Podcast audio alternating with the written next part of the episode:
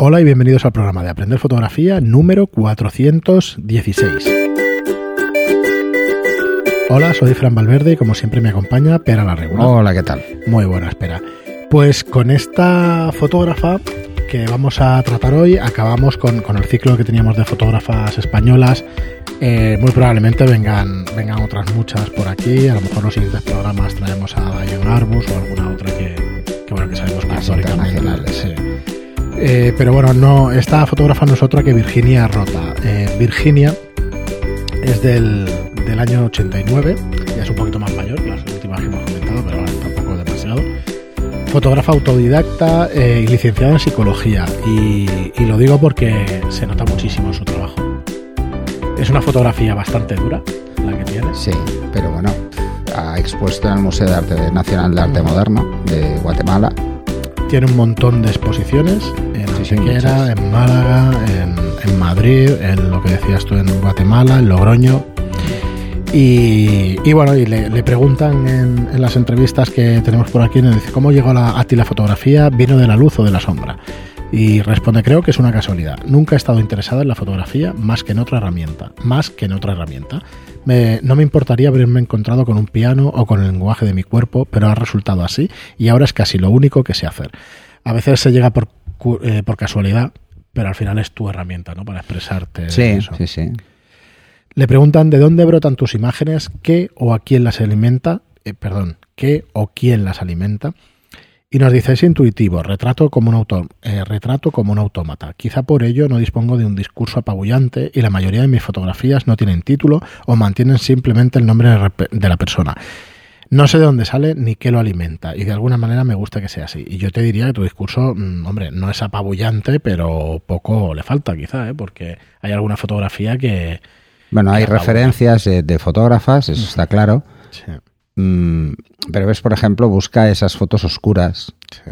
eh, que dicen mucho más mm, de, de que está al límite en, en ese sentido, el límite en el que podríamos considerar una fotografía expuesta de forma correcta, o sea, juega con muy, mucho contraste en cuanto a rango dinámico, o sea, no, no deja espacios eh, en pasta negros con facilidad y además es un clásico en sus fotos, o sea, que, que lo hace a propósito. Sí, tampoco es una... Es un, eh, no me sale ahora las... oh, clave alta, clave- no es una clave baja, ¿no? No, no, no, es- son fotos ligeramente subexpuestas, pero está jugando precisamente a trasladar un mensaje utilizando esta, estas exposiciones tan justas, ¿no? Eh, Aunque tiene alguna otra que también lo, lo controla un poquito más y la sensación es la misma. es la misma, o sea, lo que viene a transmitir es sobre todo es eso, es utilizar un contraste eh, pequeño, o sea, pastar enseguida para que dé esa sensación de, de- entre tristeza y melancolía, ¿eh? es una cosa muy así. Incluso las que tiene En que se ve más color. Sí. te das cuenta de que el mensaje es bastante claro y que las expresiones buscan eso, ¿eh? buscan incluso un cierto miedo en algunas. Y sorprendente, es muy sorprendente. Sí, ha expuesto, como decimos, su trabajo en, muchos sitios. Veréis en Instagram que, que tiene un montón de muestras de su trabajo y de sus galerías. Así que esta es la fotógrafa con la que acabamos la, la serie. Tiene también su web, que os dejamos, virginiarota.es. Y tiene incluso un libro, o sea que, bueno, vale la pena también que, que le echéis un vistazo a su trabajo. Tiene aquí sus últimos retratos, blanco y negro, retratos. Son, esto es pictórico, pero a más no poder. Yo, esto es un cuadro de los clásicos, Mm. con una luz, en principio, Yo tuve, una, Rembrandt. yo tuve una época mm, Están muy chulas estas, ¿eh? Que buscaba este tipo de fotografías cuando descubrí el Mola, ¿te acuerdas? Mm, mm, Que buscaba fotografías así que tuvieran eh, como un aspecto muy pictórico. sí.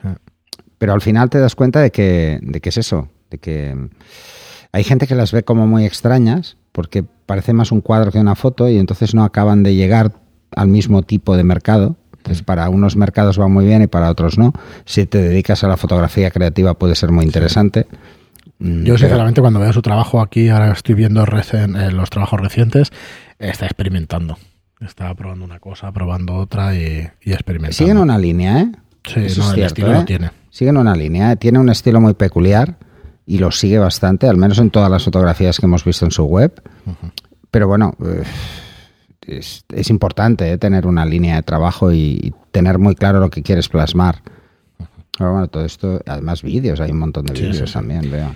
Muy bien, pues hasta aquí la serie de, fotógrafas españolas que os queríamos traer. La verdad es que en esta, en esta última os ponemos el link donde podréis encontrar todas las entrevistas a estas fotógrafas. Espero que no se haya hecho muy pesado porque son muchos programas hablando, pero yo creo que valdría la pena traer el trabajo de estas grandes fotógrafas y, bueno.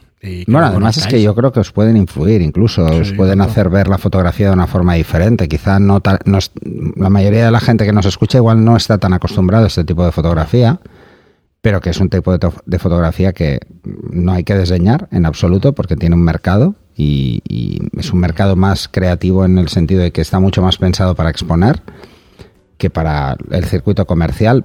Pero, por ejemplo, hemos visto algunas fotógrafas que tienen fotografías tremendamente comerciales y que tendrían un espacio más que claro dentro del mundo de la moda y la publicidad, por ejemplo. de hecho, algunas de ellas se dedican ya, o sea que... Mm.